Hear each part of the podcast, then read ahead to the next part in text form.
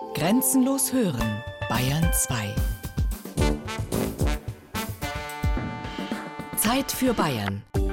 Features aus dem ganzen Freistaat. Sonn- und Feiertags kurz nach 12.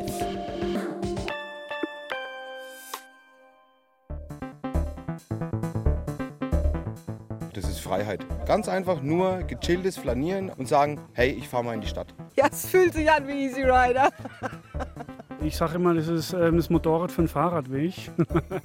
Also die Radler, die sind grundsätzlich für ein Hotelier wirklich gute Gäste. Bei uns, wenn die ankommen, sind sie meistens durstig schon. Deutschland ist der größte Fahrradmarkt in Europa. Hier war einfach nur plattes Land, teilweise noch ein bisschen ja, Zwischenlagerung von der Porzellanfabrik.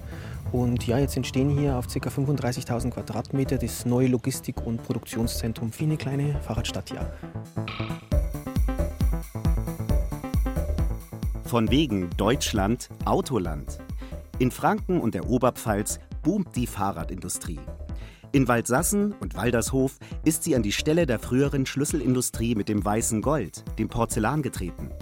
Ein Feature von Frank Müller über Global Player, die den fahrbaren Untergrund für eine immer individueller werdende Fahrradgesellschaft liefern.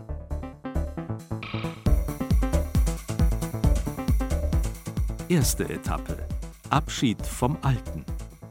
Der Begriff der Individualisierung stammt aus der Soziologie und bezeichnet einen mit der Industrialisierung und Modernisierung der westlichen Gesellschaften einhergehenden Prozess eines Übergangs des Individuums von der Fremd- zur Selbstbestimmung. Aus Wikipedia. Mit der Individualisierung im gesellschaftlichen Bereich geht auch eine Individualisierung im wirtschaftlichen Bereich einher.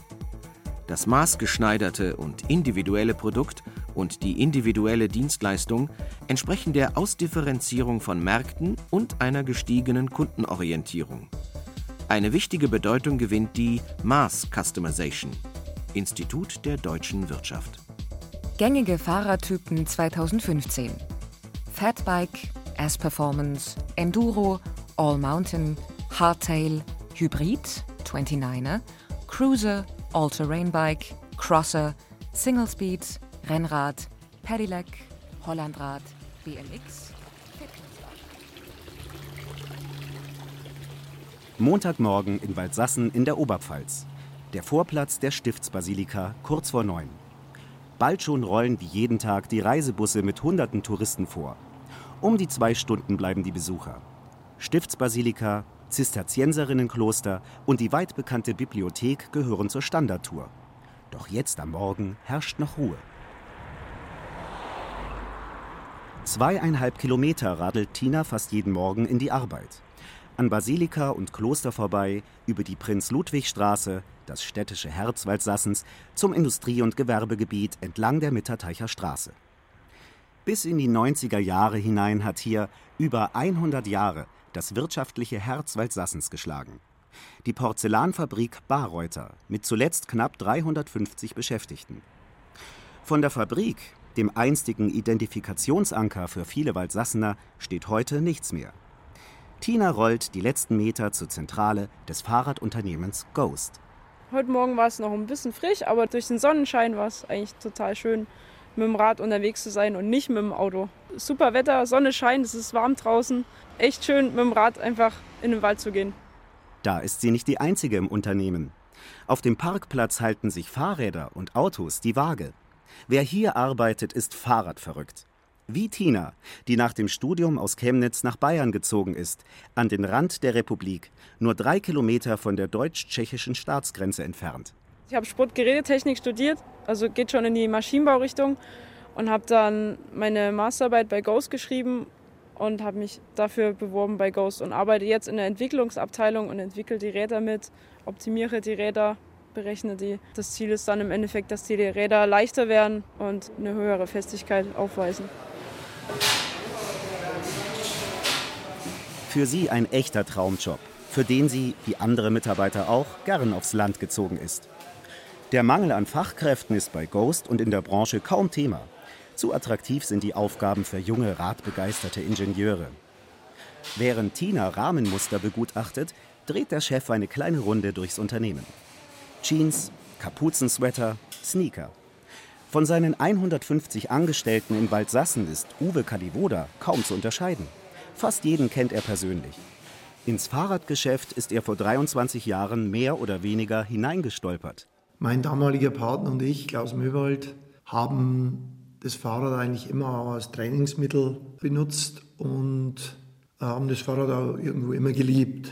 Irgendwann kam dann bei mir dazu, dass, wie ich studiert habe, dass ein Kollege von mir in einem Fahrradladen gearbeitet hat und der hatte Stress ohne Ende und hat gesagt, Mensch, kannst du mir in, in den Semesterferien mithelfen? Habe ich damals dankend zugesagt, aber ich habe ihm auch gesagt, ich habe leider keine Ahnung von Fahrrädern. Aber er hat gesagt, ich kann dir alles lernen und das hat er damals auch gemacht. Aus dem Verkauf von Fahrrädern als Nebengeschäft zum Studium ist die Idee entstanden, wir bauen eigene Räder. Also ich kann mich nur an die, an die Worte meines Vaters erinnern. Mein Vater hat damals gesagt, das wird nie was. Aus dem chaotischen Zwei-Mann-Betrieb ist ein internationales Unternehmen mit weltweit 360 Mitarbeitern entstanden. Aus der 15 Quadratmeter Garage ein über 17.000 Quadratmeter großes Firmenareal. Parallel zum Niedergang der einstigen Schlüsselindustrie Porzellan ist Ghost zu einem der beiden wichtigsten Arbeitgeber in Waldsassen gereift. Im Moment ist es so, dass wir hier in Waldsassen die komplette Verwaltung und Vertrieb haben. Wir haben die komplette Entwicklung hier, zwei Produktionsstraßen. Was wir nicht hier machen, ist zum Beispiel den Rahmenbau. Ich habe damals mit einem Freund aus Taiwan die Entscheidung getroffen, eigenes Unternehmen in Südchina zu errichten. Rund 10.000 Rahmen aus Südchina hat Ghost im Waldsassener Lager vorrätig, um jederzeit flexibel auf die Nachfrage im wichtigsten Absatzmarkt Deutschland reagieren zu können. Direkt neben dem Lager rattern im Montagewerk die Maschinen. Lenker, Rahmen, Tretlager werden zusammengeschraubt. Daneben werden die Laufräder vorbereitet. Das sind Zentrierroboter, wo dann die, die Laufräder zentriert werden. Die gehen dann nochmal zurück in einen, in einen sogenannten Walker, wo sie praktisch nochmal entspannt werden und dann nochmal nachzentriert werden. Dann hinten fällt das Laufrad raus. Dann kommt der Reifen oder Felgenband, Schlauch, Reifen drauf. Schnellspanner, Kassette, fertig.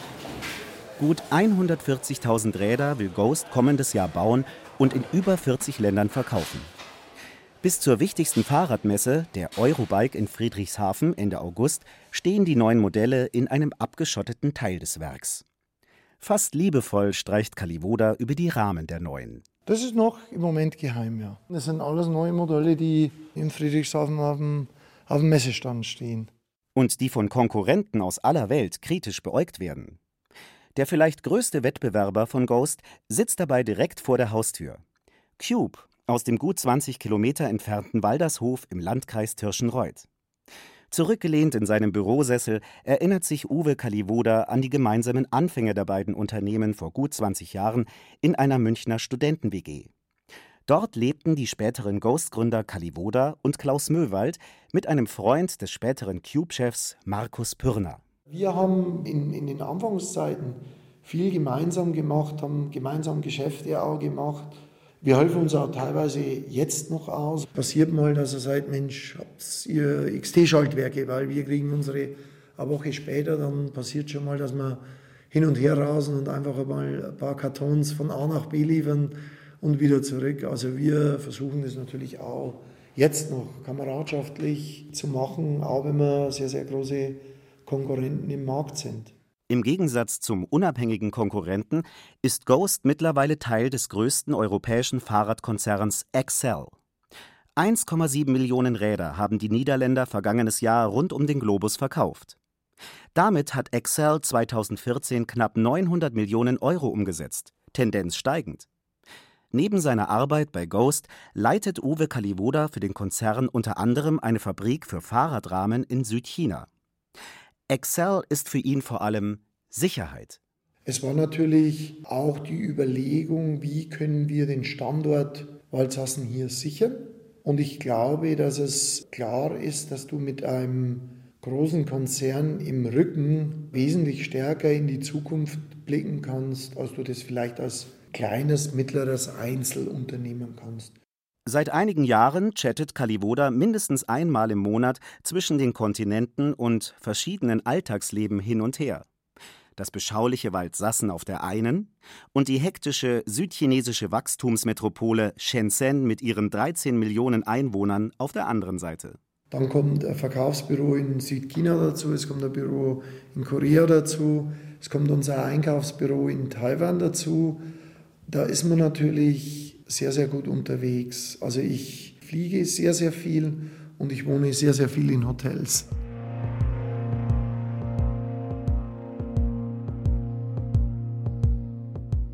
Zweite Etappe. Durch die Fahrradstadt.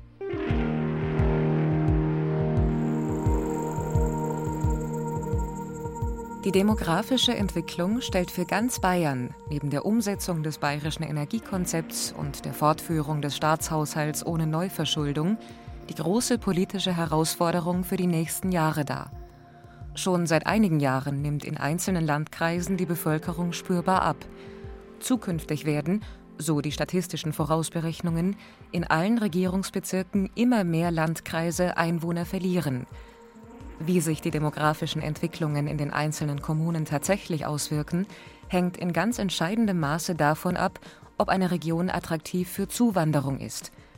Vor allem ökonomisch erfolgreiche Regionen und Kommunen sind attraktiv. Aus dem Aktionsplan Demografischer Wandel der bayerischen Staatsregierung.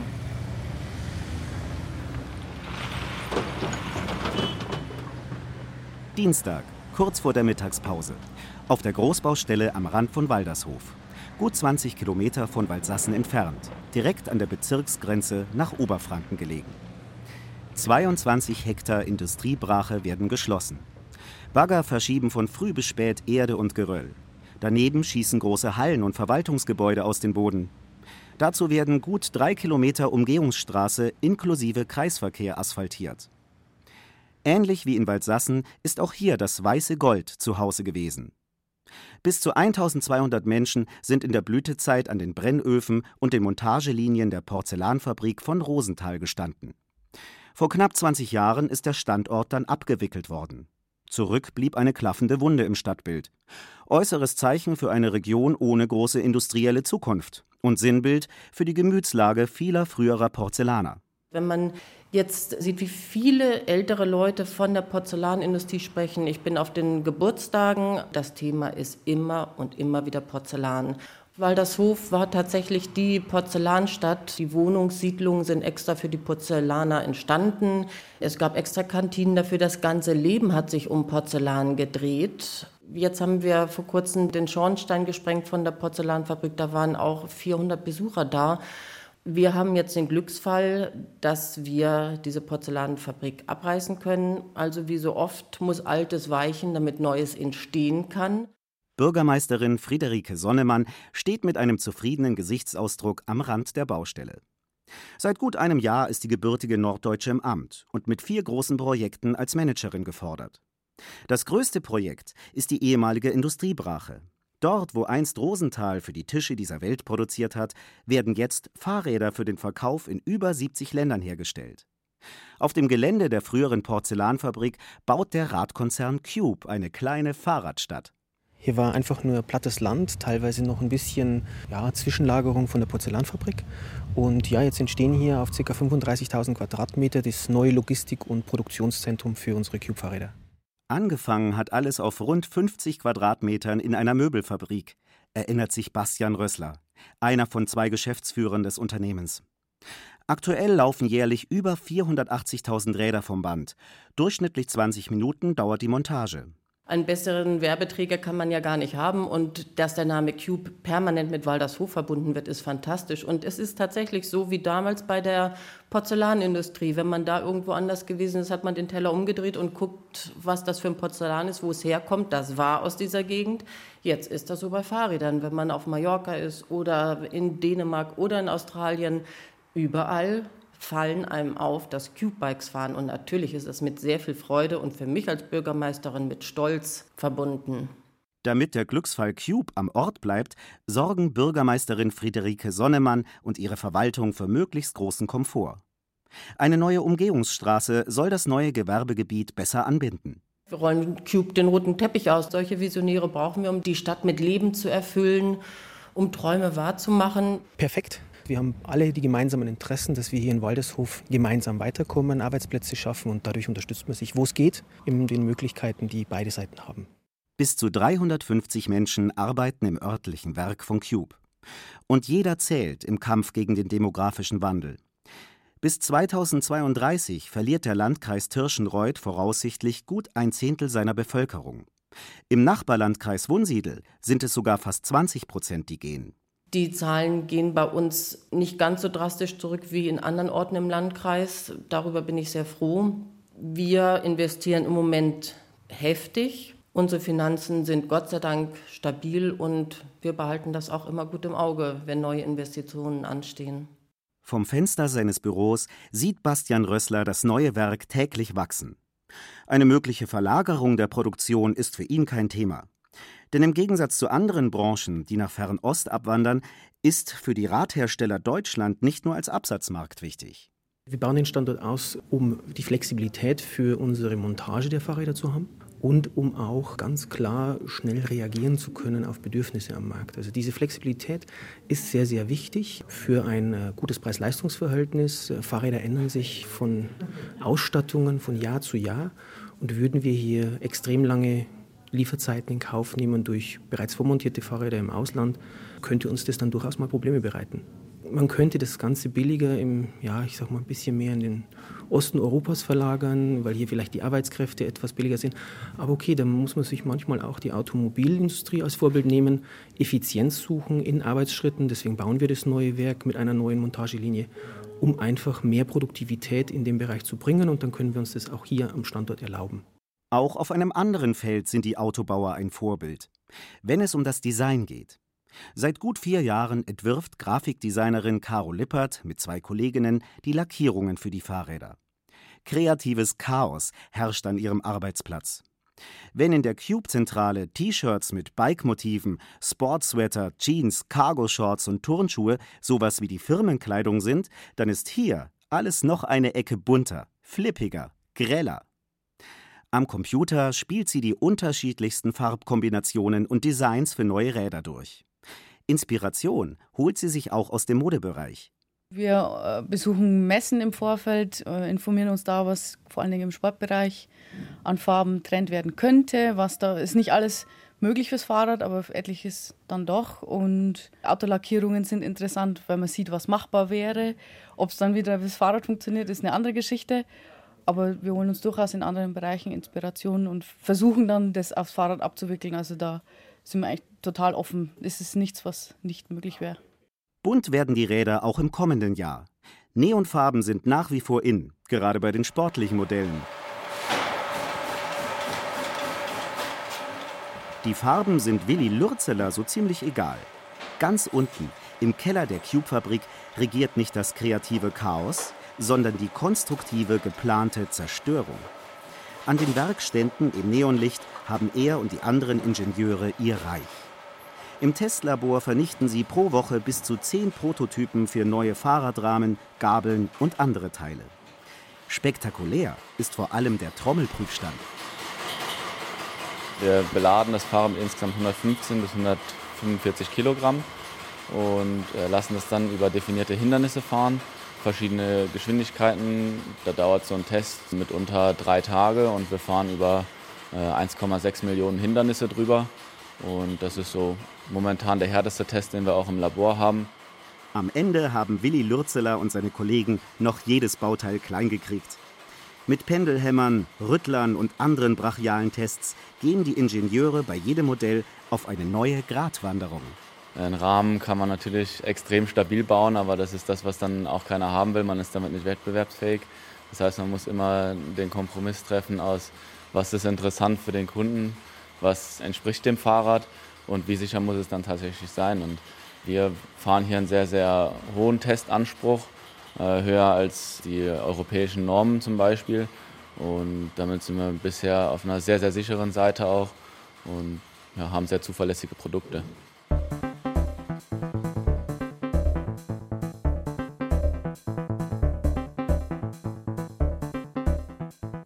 Dritte Etappe. Entlang des Mainradwegs. Der Fahrradbestand in Deutschland ist im vergangenen Jahr leicht gestiegen und beträgt ca. 72 Millionen Stück. Aus dem Jahresbericht 2014 des Zweiradindustrieverbands. Die Nettowertschöpfung durch deutsche Radtouristen liegt bei 6,5 Milliarden Euro. Damit macht der Radtourismus einen Anteil von knapp 11 Prozent an der Wertschöpfung des gesamten Tourismus innerhalb Deutschlands aus. 260.927 Arbeitsplätze in Deutschland gehen allein auf den Radtourismus zurück. Aus einer Studie des Deutschen Tourismusverbands.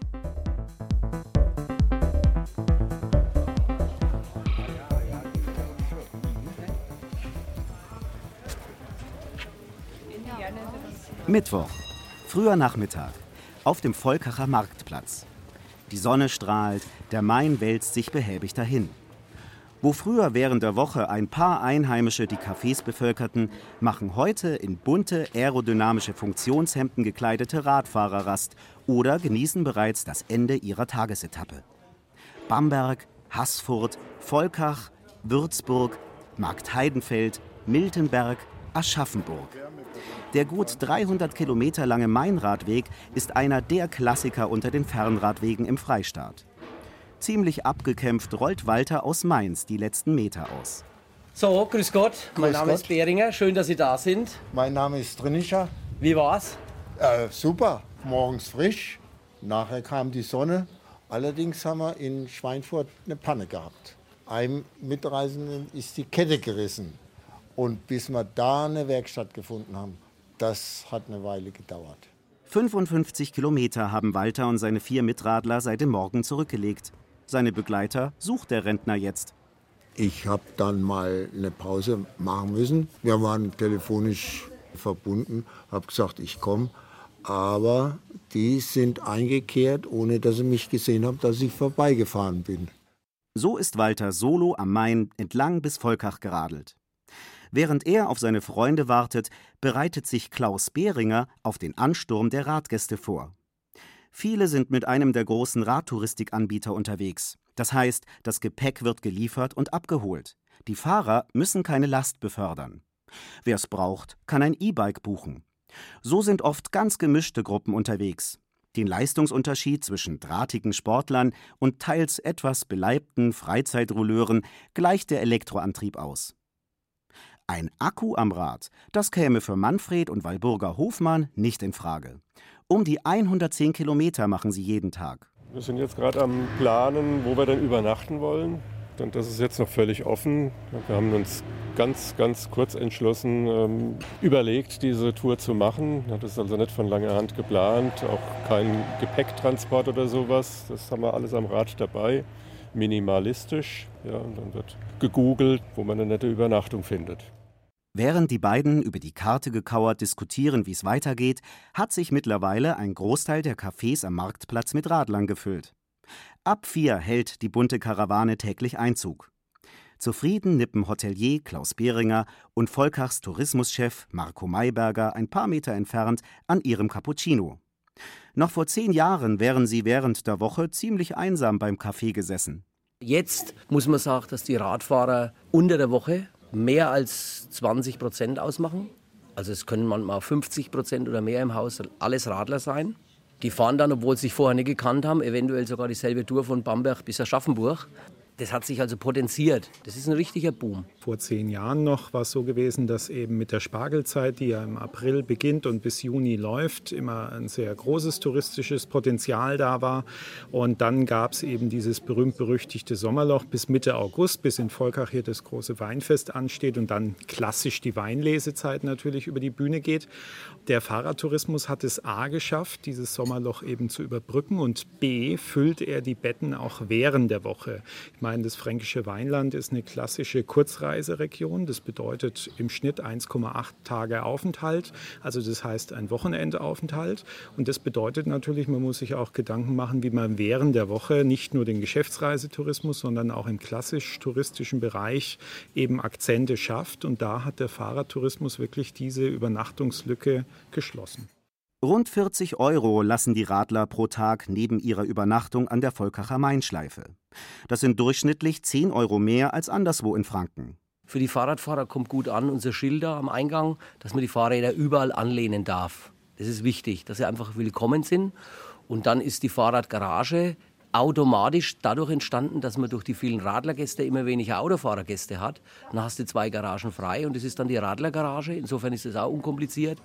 Dann natürlich ist das Thema mit den Ladegeräten wird immer wichtiger. Die Stadt Folger hat direkt am Marktplatz uns da versorgt. Die können sich da was aufladen, können sie natürlich auch in jedem Zimmer machen, ist ja überhaupt kein Problem. Also insofern braucht man für die Radler eigentlich nichts Besonderes, aber halt die Standards müssen passen. Doch jetzt muss Klaus Behringer erstmal die Ankunft der Gäste organisieren. Begrüßen, Zimmer zuweisen, klären, wo die Fahrräder abgestellt werden.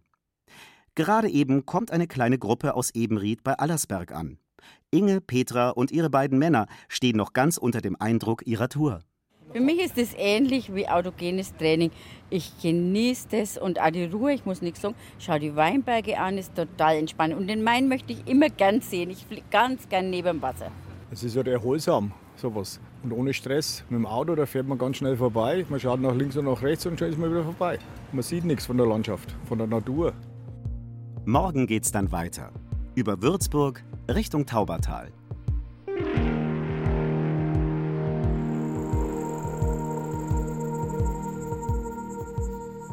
Vierte Etappe. Auf historischen Spuren.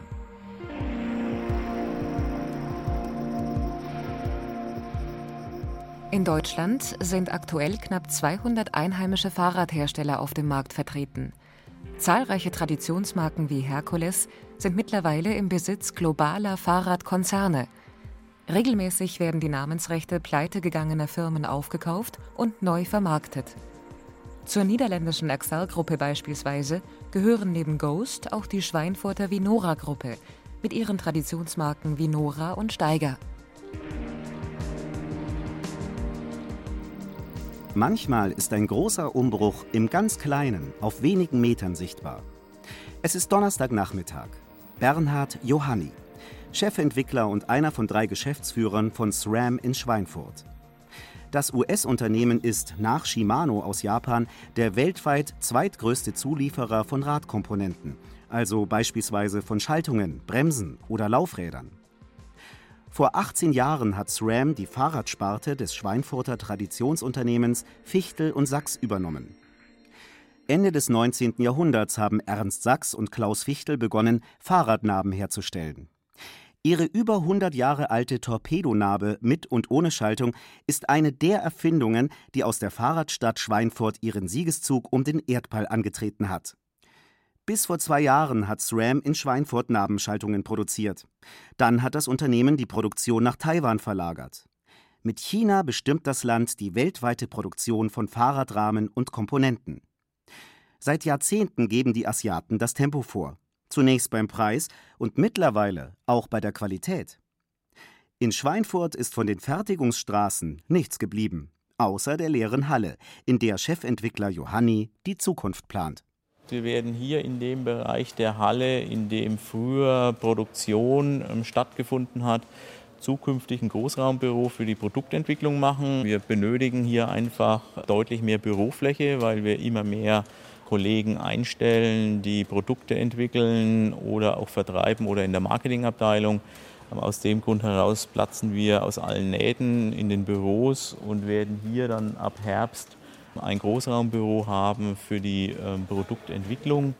Gut die Hälfte der 150 Schweinfurter Mitarbeiter entwickelt neue Schaltungen, Federngabeln und andere Fahrradkomponenten.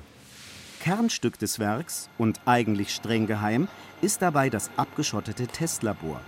Vor 10 bis 15 Jahren wäre hier kein Reporter reingekommen. Inzwischen ähm, öffnen wir uns natürlich deutlich mehr. Die Zeit ist auch deutlich schneller geworden. Aber normalerweise ist es hier im Sicherheitsbereich, man sieht, es ist komplett umzäunt auch, dass wir im Endeffekt hier die Produkte laufen haben, die wir erst in den nächsten Jahren vorstellen. Auf gut zehn Versuchsständen testen Johanni und seine Ingenieure. Statt weißen Kitteln tragen sie kurze schwarze Hosen und Hemden mit dem prägnanten knallroten Firmenschriftzug. Dabei würden weiße Kittel auch zum fast klinisch sauberen SRAM-Labor passen. Hightech statt Kettenöl, Putzlappen und herumliegender Schrauben. Rund 12.000 Prototypen werden jährlich in Schweinfurt gebaut. Gut 90 Prozent davon gehen über kurz oder lang in Serie. Vorher werden sie am Computer entworfen, direkt im Werk hergestellt und schließlich auf den Testständen zermartert. Wir haben hier eine neue Kettenschaltung aufgebaut, die kontinuierlich unter hoher Last die Kette ähm, schaltet, rauf und runter. Man prüft dann immer wieder nach, ob das Ganze noch saubere Schaltvorgänge sind, ob die Komponente noch einwandfrei funktioniert. Die Prüfmaschine selbst wird auch von uns gebaut. Das heißt, man kann solche Prüfmaschinen nicht kaufen, sondern wir entwickeln unsere eigene Prüftechnik, häufig in Zusammenarbeit mit Diplomanten oder Praktikanten. Die kommen meist von der nahegelegenen Fachhochschule Würzburg-Schweinfurt. Qualifizierten Ingenieursnachwuchs zu finden, ist für Bernhard Johanni kein Problem. Unter den radbegeisterten Mitarbeitern sind teilweise auch ehemalige Radprofis. Sie testen alle Produkte, die aus dem Labor kommen, auch draußen auf der Straße, auf Forstwegen oder auf dem Fahrradspielplatz direkt neben dem Werk. Wir gehen jetzt hier raus ins Freie. Zum einen mal gibt es ein Oval, wo wir auch Kopfsteinpflaster oder Badsteinkanten mit eingebaut haben, um hier Komponenten schnell mal prüfen zu können. Ganz wichtig ist ein Hügel, ähm, den man hochfahren kann, denn ähm, heute ähm, sind die Schaltungen sehr modern ausgelegt, sodass man unter Volllast am, am Berg schalten kann. In der Mitte ist dann eher etwas für den Fun für die Mitarbeiter. Ist ein sogenannter Pump Track. Das ist ein Weg, wo man mit dem Fahrrad durchfährt und möglichst viele Hügel mitnimmt, ohne zu treten. Somit einer der längsten in Europa, den wir haben. Und ganz in der Mitte haben wir Sprunghügel, wo Profis einmal im Jahr uns besuchen. Die zeigen ihre Kunststücke und alle sind ziemlich beeindruckt von dem, was die an Sprüngen und an ähm, tollen akrobatischen Elementen zeigen können.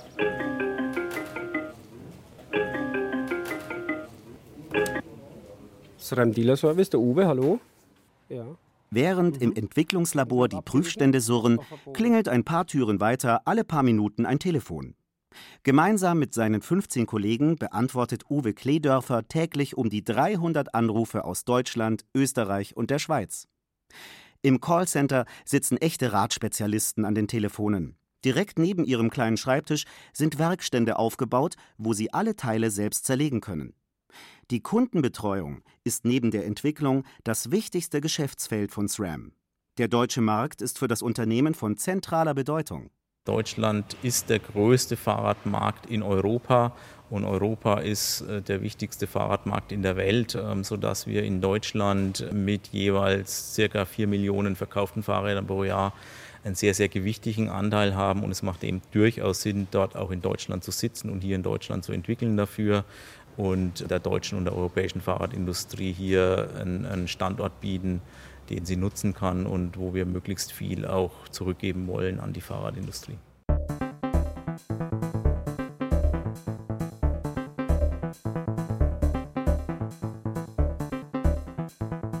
Fünfte Etappe.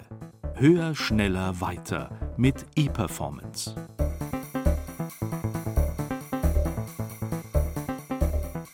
Pedilex waren 2014 bundesweit in rund 3700 Unfälle mit Verletzten verwickelt. 59 Menschen starben, 1178 verletzten sich schwer. Aus dem Unfallbericht des Statistischen Bundesamtes. In der Kategorie E-Bikes verzeichnete die Branche im Jahr 2014 zweistellige Zuwachsraten. Gegenüber dem Vorjahr konnte der E-Bike-Absatz auf 480.000 Stück gesteigert werden. Der E-Bike-Anteil am jährlichen Gesamtmarkt ist damit auf 12 Prozent gestiegen und sorgt dafür, dass auf Deutschlands Straßen aktuell 2,1 Millionen E-Bikes unterwegs sind. Diese Zahlen sind Indiz, dass auch vermehrt jüngere Zielgruppen auf E-Bikes setzen. Aus dem Jahresbericht 2014 des Zweiradindustrieverbands. Wer als Besucher vor der Vinora Firmenzentrale in Schweinfurt-Senfeld vorfährt, steht vor einem hellen, anonymen Firmenkomplex. Dass hier eines der großen Fahrradunternehmen der Republik residiert, wird erst auf den zweiten Blick sichtbar. Im Foyer. Dort buhlen zwei Blickfinger um die Gunst des Besucherauges. Auf der einen Seite eine zimmerhohe Fotografie aus den Ursprungstagen des Unternehmens vor rund 100 Jahren. Kurz vor dem Ersten Weltkrieg gründete der Radrennfahrer Engelbert Wiener seine Einzelhandelsfirma für die Herstellung und den Vertrieb von Fahrrädern. Auf der anderen Seite, ebenfalls zimmerhoch, strahlen Bundeskanzlerin Angela Merkel und Vinora-Geschäftsführerin Susanne Puello auf einem Foto um die Wette. Vor ihnen, an einem Messestand der Firma, ein sogenanntes E-Performance Mountainbike. Das sind die Sportwagen unter den Elektrorädern. Und auch hinter ihrem Schreibtisch strahlt Susanne Puello. Powerfrau, so abgegriffen das klingt, beschreibt die Urenkelin des Firmengründers tatsächlich am besten. Sie ist eine von ganz wenigen Frauen in den Führungsetagen der Fahrradunternehmen in Deutschland und Europa. Am Wochenende ist sie mit Freunden durch die Alpen geradelt. Heute führt sie wieder einen Fahrradkonzern mit sechs Einzelmarken. Seit knapp 20 Jahren führt sie die Familiengeschäfte. Mein Urgroßvater Engelbert Wiener ist der Gründer des Unternehmens 1914, wobei verbrieft erst seit 1921. Mein Urgroßvater war 1920 bereits deutscher Straßenmeister, damals Testfahrer bei Sachs, heute ZF. Also auch hier die Verwurzelung im Produkt. Danach von meinem Vater Bernd Seufert wurde das Unternehmen national bekannt. Und ich bin dann 1980 ins Unternehmen gekommen. Mein Mann und ich haben dann 1996 Highbike ins Leben gerufen, sodass wir als einer der wenigen Hersteller in Europa über mehrere Marken verfügen, die jeweils eigene Nischen und Zielgruppen besetzen. 270 Millionen Euro Umsatz macht die Gruppe, die ihrerseits zum holländischen Excel-Konzern gehört. Über 300 Mitarbeiter sind am Standort Schweinfurt beschäftigt. Dabei ist das jüngste Kind der Unternehmensgruppe mittlerweile wichtigster Konzernbaustein. Die von Susanne Puello und ihrem Mann Felix gegründete Marke Highbike hat sich vor allem auf Mountainbikes spezialisiert. Allein in diesem Bereich ist die Zahl der Fahrertypen in den vergangenen Jahren explodiert. Von Full Suspension über unterschiedliche Reifengrößen, über vollgefederte Gabeln, über Schaltungen, automatische Schaltungen, elektrische Schaltungen. Das Portfolio ist schier unerschöpflich, ohne dabei das Hauptthema der E-Bikes bis jetzt auch nur angesprochen zu haben. Räder mit unterstützendem Motor sind ihr Thema. Und sie sind eine Schweinfurter Spezialität. Unvergessen, die Saxonette. Das mit einem Minimotor von 1,2 PS ausgestattete Motorfahrrad. Vorgestellt wurde es erstmals bei der Automobilausstellung in Berlin 1937. Doch die in den 80ern neu aufgelegten Saxonetten gelten als Rentnerfahrzeuge, nichts für echte Radfahrer. Ein Image, das auch auf die ersten E-Bikes abgefärbt hat. Also das Thema E-Bike wurde ja schon einige Male belebt. Über das Thema Motorisierung im Fahrrad in den 80er begonnen, hatte dann immer so eine leichte Auf- und Abbewegung, weil es, und das ist meine ganz persönliche Meinung, sehr stark aus dem Bereich kam, älteres Klientel, Hilfsmotor war es am Anfang und das war eine unserer ersten Grundüberlegungen, als das Thema ab 2002 leicht nach oben ging, dass wir als Vinora Group relativ spät in das Thema E-Bike wieder eingestiegen sind. Aber dann war uns vom ersten Augenblick an klar, wir müssen eine andere Zielgruppe erreichen, wir müssen etwas anders tun als die anderen. Wir müssen A, junge Menschen erreichen, deutlich jüngere, und wir müssen ein Produkt kreieren, das sexy ist, einen hohen Anspruch an Design und Sportlichkeit hat. Susanne Puello erinnert sich noch gut an die Reaktionen, als das Unternehmen erstmals ein Mountainbike mit Elektromotorisierung auf der weltweit größten Radmesse in Friedrichshafen vorgestellt hat. Die Reaktionen der Konkurrenten damals erstaunt bis erheitert. Das Mountainbike, Sinnbild für trendigen Radsport, verbunden mit Hilfsmotor, undenkbar. Und doch, die aufgeladenen Mountainbikes boomen. Längst hat der Kauf nichts mehr mit dem Alter und damit verbundener sinkender Leistungsfähigkeit zu tun. Höher, schneller, weiter erklärt eigentlich E-Performance am besten. Fahren Sie heute einen Pass und powern sich sportiv aus, können Sie eben zwei und drei Pässe fahren, doppelt so viel Höhenmeter fahren. Also höher, schneller, weiter ist hierbei immer unser Lieblingswort. Oder aber ganz wichtiges Thema, es können heute wieder Leute zusammen tolle Ausflüge im Freien machen die sonst getrennt fahren mussten. Mittlerweile profitiert die ganze Branche vom Boom bei den E-Bikes und der explodierenden Typenvielfalt. Doch wo Licht ist, ist auch Schatten.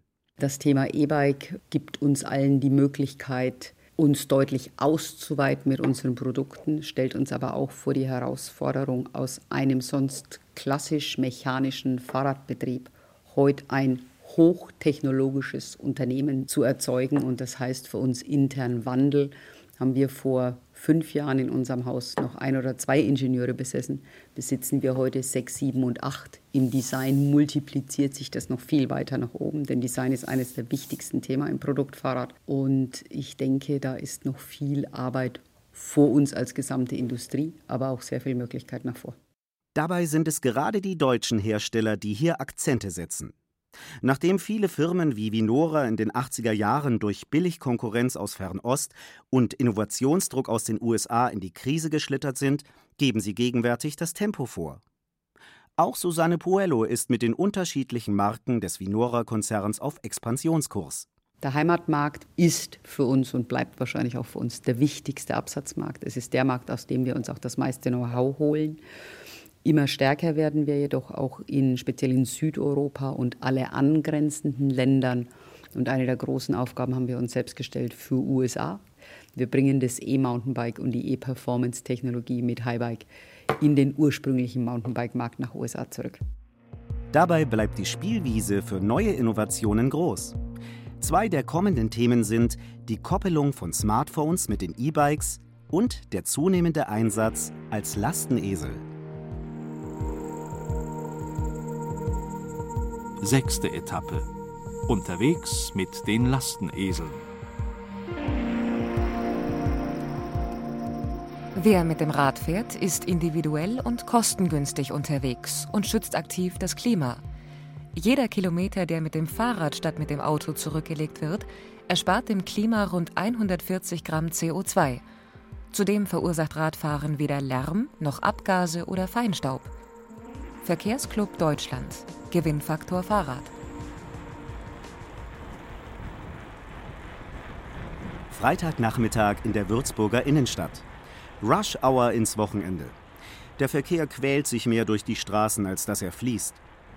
Der Parkettleger Paul Becker ist auf dem Weg nach Hause.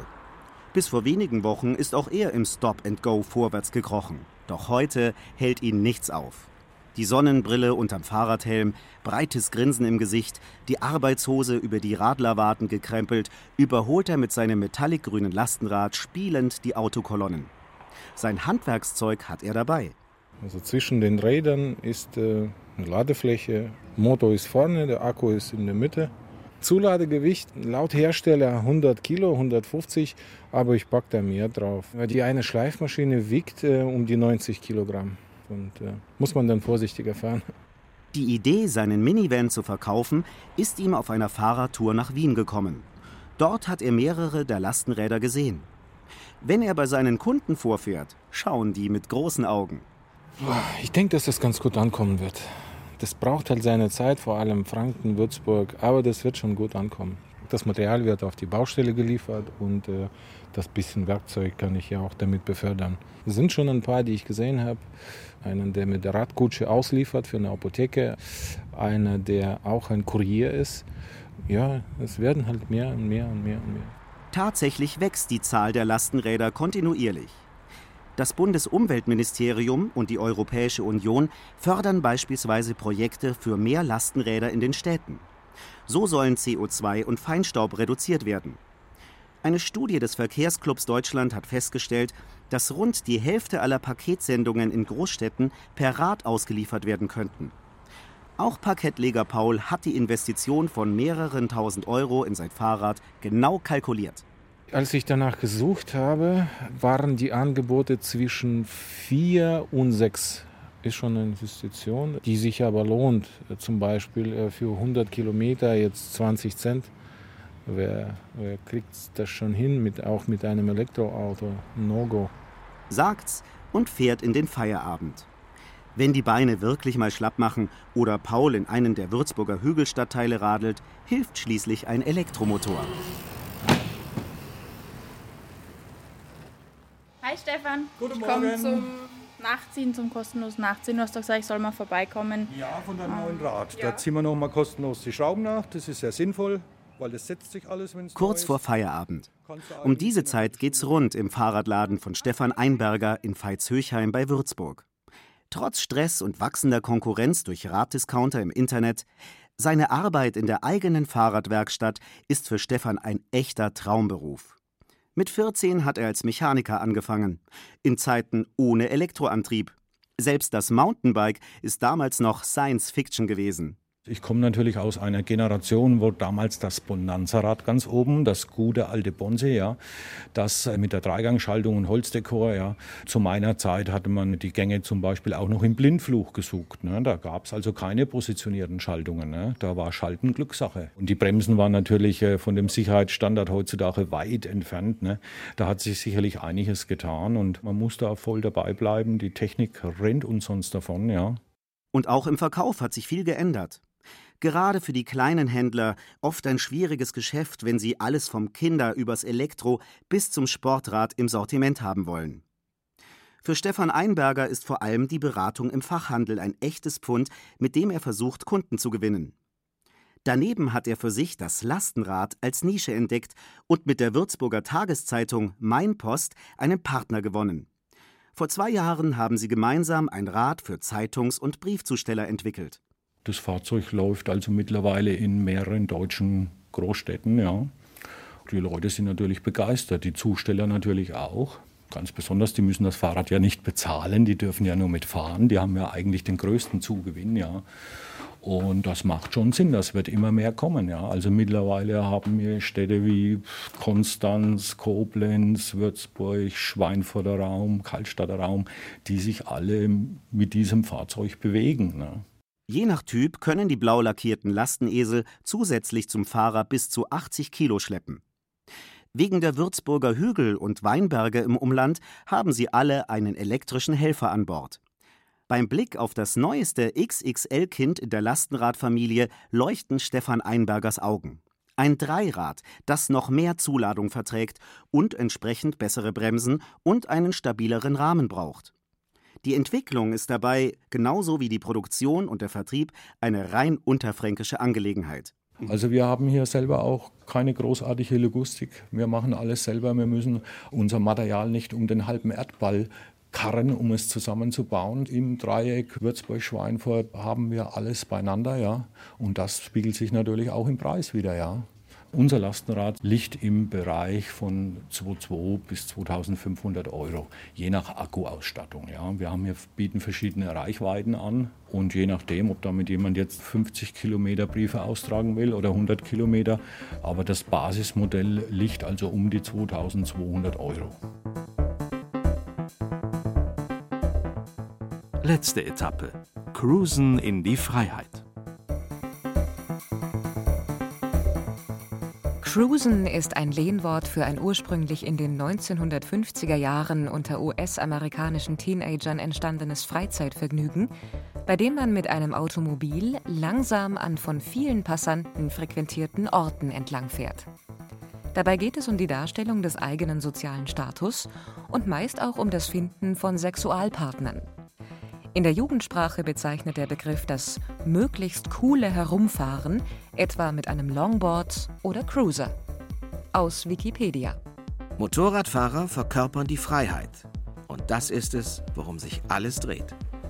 Aus Easy Rider. Ich bin 1,80 groß, 90 Kilo, bin tätowiert. Ich fahre jetzt auch ein Puruccio. Mit seinem froschgrünen Rad im Stil einer alten Harley Davidson den vielen Tattoos und der Spiegelsonnenbrille ist David ein echter Hingucker im Biergarten am Glashaus zwischen Würzburg und Randersacker. Heute ist wieder ein Wochenendride, eine Ausfahrt der kleinen Würzburger Cruiser-Gemeinde. Entstanden ist das Cruisen am Strand von Los Angeles in Venice Beach. Weil Strände rar sind in Unterfranken, sind die Würzburger Cruiser um Markus Scheder meist am Main unterwegs. Das Schöne am Cruisen ist, dass du mal die Zeit genießt. Also du fährst hier keine Strecken auf 15 Kilometer auf 30 Minuten, sondern du hast einfach einen relaxten Tag, genießt das Wetter, die Zeit und rollst da einfach ein wenig Fahrradweg entlang und genießt es. 15 bis 20 Stundenkilometer dahin rollen lassen. Wenn er mal rollt, dann trittst du halt auch nicht nahe, dann lässt ihn halt einfach mal rollen. Ich sage immer, das ist ähm, das Motorrad für den Fahrradweg. Ich ziehe immer auch Motorradzeitschriften auch dazu, wenn ich Farbkombinationen gestalte. Jeder Kunde kann im Endeffekt das Bike sich so raussuchen und konfigurieren, wie er sich das vorstellt. Ich habe bis jetzt auch äh, noch kein Bike doppelt gebaut in den letzten fünf Jahren, wo ich es geschäftlich mache allein das ist auch, sage ich immer so, die, die Firmenphilosophie. Schon als Kind hat er gern an seinen Fahrrädern gebastelt. Vor fünf Jahren hat sich der 39-Jährige dann selbstständig gemacht. Mit Erfolg. Denn die kleine Cruiser-Szene in Franken wächst langsam, aber beständig. Auch um die Testräder im Biergarten haben sich schon Mountainbiker, Rennrad- und Tourenfahrer geschart. Ich finde die eigentlich echt schön. Sieht irgendwie entspannt aus. Ich weiß nicht, wie sowas preislich liegt, aber doch, als Zweitfahrrad. Also auf alle Fälle interessant, speziell, äh, irgendwo auch so ein bisschen unikatmäßig. Das ist das, was ja heutzutage jeder auch gerne haben möchte, sich so ein bisschen absetzen von der Masse. Für die Stadt wirklich relax Sonntag, relax eigentlich einfach noch mal so ein bisschen in die Pedale treten, aber jetzt nichts irgendwie mit großartiger Anstrengung. Aber auch natürlich so ein bisschen die Ungewissheit, sind die Dinger fahrbar oder nicht. Also das muss man auch ganz klar sagen, ja, weil man natürlich schon von der Form her weggeht, von dem Standardbike, von dem Aussehen her. Breite Lenker, tiefe, fast liegende Sitzposition, Pedale weit vorn und teils Reifengrößen, die an Motorräder erinnern. Auch Anselm betrachtet die bunt lackierten Räder erst skeptisch, nimmt dann aber Platz zur Probefahrt. Es fühlt sich gut an, aber ich muss es erst mal probieren. Ich sitze ja zum ersten Mal drauf. Ne? Sagt's und rollt gemütlich auf den Mainradweg Richtung Randersacker. Die Cruiser-Piloten Markus und David schauen ihm entspannt hinterher. Trotz ungewöhnlicher Sitzposition, gefährlich ist Cruiserfahren nicht. Man kommt bei einem Cruiser immer mit beiden Beinen auf dem Fußboden. Das heißt, man hat eine gewisse Stabilität, eine Sicherheit. Und man hockt viel bequemer drauf. Zwischen 700 und 3.500 Euro kostet ein Cruiser. Je nachdem, ob Markus einen Elektromotor einbauen soll oder nicht. Wer auch mal abseits des Maintals unterwegs sein will, braucht dringend elektrische Unterstützung oder Waden aus Stahl. In der Zwischenzeit kommt Anselm von seiner Probefahrt zurück. Ja, verblüffend gut. Ja, man glaubt ja erstmal, ähm, das sieht ein bisschen komisch aus. Auf dem Geraden geht es einwandfrei, gar keine Frage. Sieht gut aus, fühlt sich gut an. Ja. Harley fahren auf den Fahrradweg, so würde ich das jetzt beschreiben. Und vor allen Dingen, das ist ja auch ein Hingucker. Also man tut seinen Spirit im Prinzip auf den Bau des Fahrrads komplett übertragen. Das ist Freiheit. Das ist Auszeit. Es ist halt kein Tour de France Fahrrad, sondern das ist einfach nur Flanieren. Also ganz einfach nur gechilltes Flanieren, ohne Stress, ohne Leistungsdruck. Einfach sich aufs Fahrrad setzen und sagen, hey, ich fahre mal in die Stadt.